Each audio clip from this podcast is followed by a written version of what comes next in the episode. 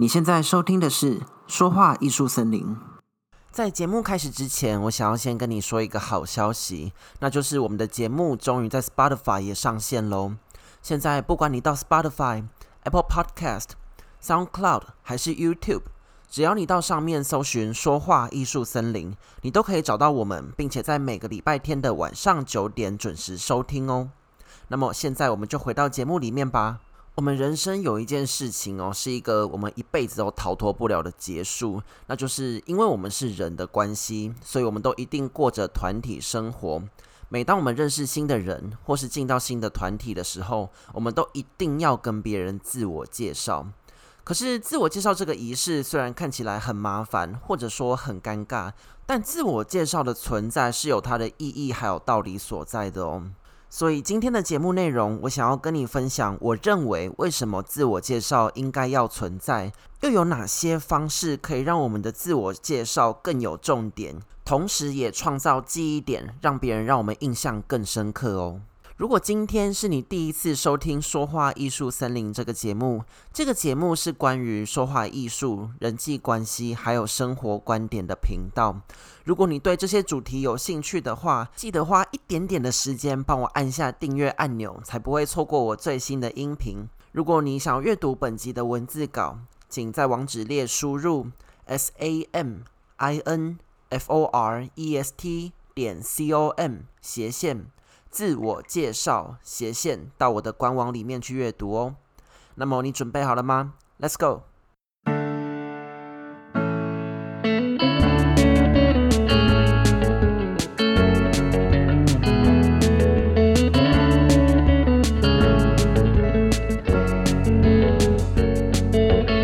嘿，我是山姆，好久不见了。最近大家过得还好吗？最近在台北啊，天气就是这样忽冷忽热。然后呢，一下晴天，一下又下雨的，所以呢，最近就不小心开始流鼻涕了。所以希望大家可以好好保重身体，克服这个季节转换的过程，好吗？那在我们的节目开始之前，我也想要跟你说一声抱歉，因为上个礼拜的节目，也就是我们的第七集，因为我自己排程有一点失误的关系。所以他并没有在上个礼拜天晚上九点准时发布出来，在这边要跟大家说一声抱歉，下一次一定会再多多注意我的排程的，谢谢大家。那么我们今天的节目内容呢，终于回到说话艺术这个部分了。今天呢，就是要来跟你说说自我介绍它到底为什么存在，还有到底有哪些方式可以让你的自我介绍更有重点，也让别人印象更深刻。可是啊，今天的自我介绍的内容，其实我不想要造成大家太大的压力，所以呢，我想要聚焦的部分在于怎么让别人有效地认识自己。以下提供的一些方法，或者说一些想法、观点，它并不受限于那些，比方说面试或者跟客户洽谈生意这种比较正式的场面哦。那为什么自我介绍它是一个我们一生中必备的技能呢？我自己的感觉啦，是因为人嘛，就是过一个团体生活。那在我们每个不同的阶段，不管你是在国小、国中、高中、大学，甚至出了社会，我们每一个阶段都在进入一个不同的新团体。而当我们进入一个新的团体的时候，就需要自我介绍，让别人更有效地认识我们。所以，虽然自我介绍是一门说话的艺术，可是它也是跟人际关系这个部分息息相关的哦。可是我相信你一定会觉得，每次在做自我介绍的时候，都是一个很煎熬，或者是一个很尴尬的过程，因为你每次就必须在一群不认识的人面前，然后在台上大家就注视着你，然后你就要不断的自我揭露，交代你自己过往的人生。那底下的人也许也没有那个兴趣听，所以可能也给不了什么反应。就会觉得哇，真的是太尴尬了。就是我讲完了，然后没有人要鸟我的那种感觉。我懂，我完全懂。可是为什么每次我们在进入这样的新团体的时候，都还是需要自我介绍呢？我觉得这个部分要回到它的功能面来看，也就是说，自我介绍是一个提供别人认识你的方向，然后跟别人创造连接的一个过程。你可以想想看，不管你今天是进入到一个新的班级。或者你进入到一个新的职场环境，大家看到你的第一眼，一定对你一无所知吗？那这个时候，你就可以透过自我介绍，把自己过往的或自己身上现在有的一些元素抛出来给大家，让大家知道你身上有这些东西。透过这样的过程，就可以跟别人创造话题，或者跟那些有相同兴趣、相同专长，或者说有相同的家庭背景的人，创造出情感的连结。那么，以下我想要跟你分享我自己曾经使用过的四个自我介绍的重点。这些重点呢，可以让别人更快的认识你，也可以创造出让别人印象深刻的记忆点哦。第一个我会在自我介绍中做的事情，就是把属于自己的个人标志放在最前面。个人标志是什么东西呢？它可以是你身上最大的特色，它可以是你身上最有趣的地方。它也可以是一个全世界只有你才有的东西，所以，比方说你的绰号，或者是你的身上有什么比较特别的外貌特征等等，都可以在自我介绍最一开始的时候跟大家分享。我想要举一个例子，我自己看过我认为最厉害的一个绰号，它其实很平凡，也有很多人叫这个绰号就是小胖。小胖这个绰号啊，真的在我这一辈子活了二十几年里面，真的遇到很多人都叫小胖。可是小胖这个特征，它实在是太明显了。因为通常会叫小胖的人，相对于一般的人，他们会比较圆一点，或者可能真的就是比较胖一点。在大部分的人都是中等身材的时候，胖这个特征，真的就可以成为他们跟别人与众不同的地方。那再加上，我觉得小胖这个绰号，其实说起来也真的蛮可爱的。所以，如果你是一个可能属于身材比较圆，或者真的就是比较胖一点的人的话，我觉得也许你可能会觉得害羞。可是，这就是你身上最大的特征，也是最跟别人不一样的地方啊！只要你可以用比较开朗、比较有自信的方式跟大家介绍的话，我相信大家一定会对你印象非常的深刻。所以，善用个人标志，把这些最有特色的东西放在前面作为破题，就可以先给别人一个认识你的大方向，让别人对你产生第一个深刻的印象哦。第二个，我会在自我介绍里面做的事情，就是从你最近的状态开始说起。在我们用最有特色的东西做一开始的破题之后，接下来我觉得你可以跟大家聊聊你的近况。而聊聊近况这件事情，通常都可以帮你快速的架构你自己的背景。举个例子来说，你可以跟大家聊聊你前一个阶段做了什么事情。你去年做了什么事情？上个月做了什么事情？你又为什么现在会出现在这个团体里面？等等，这些都是你可以去跟大家分享、去跟大家聊聊的部分。以我现在为例，我现在二十三岁，大概就介于大学刚毕业、刚出社会的这个年纪嘛。所以呢，我跟大家介绍的方式一定会跟大家说，我去年才刚从大学毕业。然后毕业之后没有马上工作，因为我去高雄当兵。那我在几月几号的时候退伍了，所以到这个时间点我才终于进入了职场。如果你现在是一个团体里面的人，然后你在听我做自我介绍的话，你就可以发现你 catch 到了我的几个重点。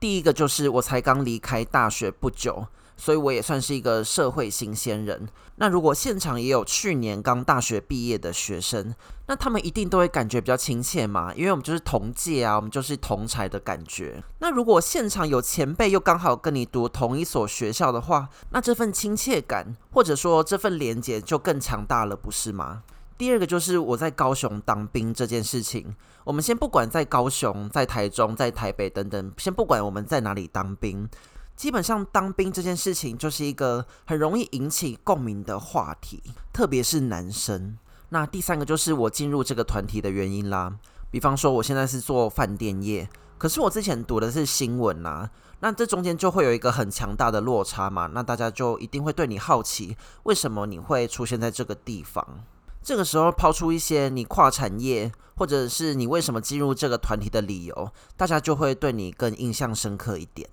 所以总结第二点，我觉得从你最近的状态说起，就是一个帮你自己创造话题最好的一个机会。也许你会说，诶，那为什么我不要把过去的事情都一起跟大家分享？可是你要想想，自我介绍通常就是一个很短暂的过程而已。它不是像外面的，比方说什么名人的讲座，可能给你一两个小时的时间让你讲。所以呢，如果你把过去太多事情通通讲出来的话，就会显得太过冗长，那大家就很容易没办法聚焦在你这个人的重点是什么。这就是为什么我觉得在自我介绍的场合中，你可以先从你最近的状态来聊起。第三个我会做的事情，就是提供你的兴趣或者专长的细节。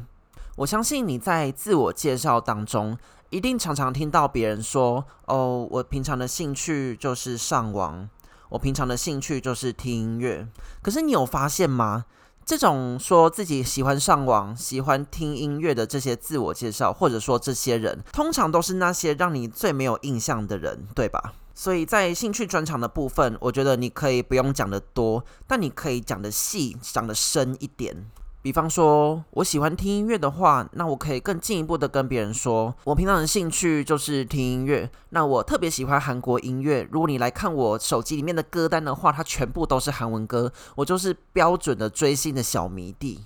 或者，如果你喜欢上网的话，你也许可以跟别人说。因为我自己对投资理财这一块，特别是股票这一个领域特别有兴趣的关系，所以我平常上网都是在看一些股票投资的文章等等，把这些比较细节或者说比较具体的事情给抛出来，它就可以让别人认识你的方向变得更具体、更明确。那如果这个时候呢，有相同兴趣或相同专长的人，你就可以跟别人创造很强大的连接，然后吸引那些有相同兴趣或者相同专长的人来认识你。最后一个我会做的事情，那就是自信为王。我觉得自信是一个非常困难的事情，可是呢，我觉得在自我介绍的时候，你特别需要的东西就是你的自信。你可以试着去设想一个情境，如果你是在一个团体里面，看着一个新来的人做自我介绍。然后他在介绍自己的时候，整个人就是畏畏缩缩，然后讲话也小小声的，不知道这个人在干嘛的话，那你是不是也会觉得他很奇怪？也可能就比较不会对他有什么强烈的印象，或者也比较不会想要去认识他了呢？我觉得自信这个东西，它就是散发出来的一种感觉，特别是那是一种正向的感觉，因为我相信大部分的人一定都会比较想要跟这种正向的人在一起吧。而且，当你在自我介绍的时候，基本上话语权是在你身上的，其他人都会闭嘴，然后安静的听你说。所以，既然这个麦克风已经主导在你身上了，如果你可以选择你要自信或者你要懦弱的话，你当然要选择有自信啊，因为这才是一个正面的事情，不是吗？而且，你过往的经历基本上也都是你自己的选择。如果你自己都不为自己骄傲，你都不认同自己的话，要怎么让别人来认同你呢？我觉得自信这件事情真的是大家必须去克服，然后去培养的东西。但我也可以理解，自信这个东西其实它不是那么简单。那如果你有兴趣的话，你也可以留言让我知道。或许我们之后可以再做一集节目来聊聊，我们要怎么让自己产生自信哦。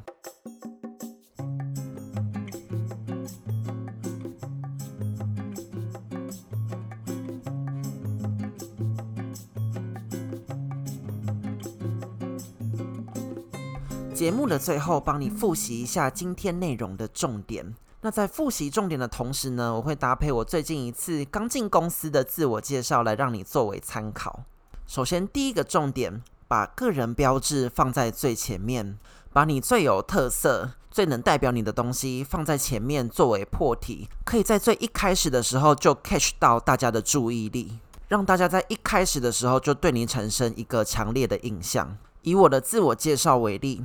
Hello，大家好，我是某某某。可是因为我觉得我的名字不是很常见，然后也不是那么的好念，所以呢，我的朋友帮我取了一个绰号，就是四一，阿拉伯数字的那个四一。这样你可以比较快速的记得我，然后你在 LINE 上面要敲我的话，你就只要按两个按键就好了，这样比较快。第二个重点，从你最近的状态说起。自我介绍是一个短暂的过程，它不是一场一两个小时的演讲。所以从你最近的状态聊起，你可以更有效率，也更快速的跟别人产生连结，并且创造你身上可以跟别人分享的话题。那么以下就是我的自我介绍。我去年从世新大学新闻学系毕业，当时毕业之后就去申请提前入伍，所以我很快的就到高雄去当兵，到现在才终于来饭店业工作。那我会从新闻系跳来饭店业，就是因为我对旅游产业非常的有兴趣，所以才想要跨领域来饭店这边学习怎么为旅客做售后服务。从以上的自我介绍，你就会发现几个话题。第一个就是我从新闻系来到饭店业的原因。还有就是当兵这件事情，在我跟大家说我刚当完兵之后，马上就有很多男同事就来跟我聊聊当兵的事情。有之前当两年兵的前辈啊，也有在去年跟我一样申请提前入伍的同事。另外一个就是我是从世新大学毕业的，那就这么刚好，后来也有遇到同事，他也是世新大学毕业的，所以呢，这就无形之中创造了一个在情感上面很强大的连结。第三个重点，提供兴趣跟专长的细节，提供兴趣以及专长的细节，可以让别人认识你的方向更明确、更具体。这样就可以更有效的去吸引那些跟你有相同兴趣或专长的人来认识你。那以下就是我的自我介绍。我的兴趣其实有很多。那如果在我有钱还有有时间的时候，我都会把时间跟钱拿去做背包客旅行。我自己特别喜欢的那种旅行，就是不管去多远或者不管去多久，我就是喜欢一个人，然后只带了一个背包就去旅行。我没有抛出很多的兴趣。可是，光在旅行这方面就可以吸引同样有旅行这个兴趣的人来认识我。同样的，因为我有提到背包客旅行这上面，所以当下马上就有人问我：“哎，一个背包怎么旅行啊？你的衣服要怎么放啊？你的东西怎么塞？”这就是我跟我的同事认识的第一个话题。最后一个，自信为王。在你自我介绍的时候，多多表现出你的自信，把你认同的事情或你喜欢的事情，用开朗的心情分享给大家，大家一定都会被你那种正面的感觉感染，大家也会在第一时间认识你的时候，对你有比较大的好感哦。那么在以上我自己的自我介绍里面，基本上我讲到的东西，包括我的绰号，包括我的家庭背景，我的科系。当兵这件事情，或者背包客旅行这些兴趣等等，都是我自己非常认同也热爱的事情。所以呢，这个时候你就只要面带微笑，然后用一种比较开心的心情去跟大家介绍的话，大家一定都会对你印象比较深刻，也对你比较有好感。节目的最后，我想要跟你说，其实我身边也有很多人都说他们不太会讲话，或者他们也不太会去处理他们的人际关系。可是这些方式或者这些观念，它其实都藏在我们的日常生活当中。只要你细心观察，然后把握机会，常常练习，你也可以变成挥洒说话艺术的毕卡索哦。这边我也想要请你花一点点的时间想想，在过去做自我介绍的时候，有没有哪一个重点是你曾经用过的，而且你觉得非常有效的呢？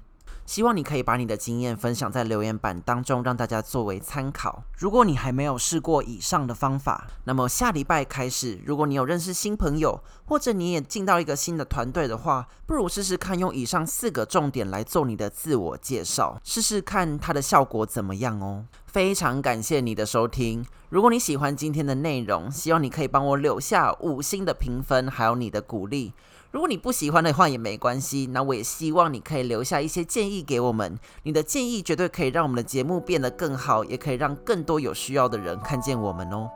下个礼拜天晚上九点，欢迎你再回到说话艺术森林里走走，希望可以再见到你喽，拜拜。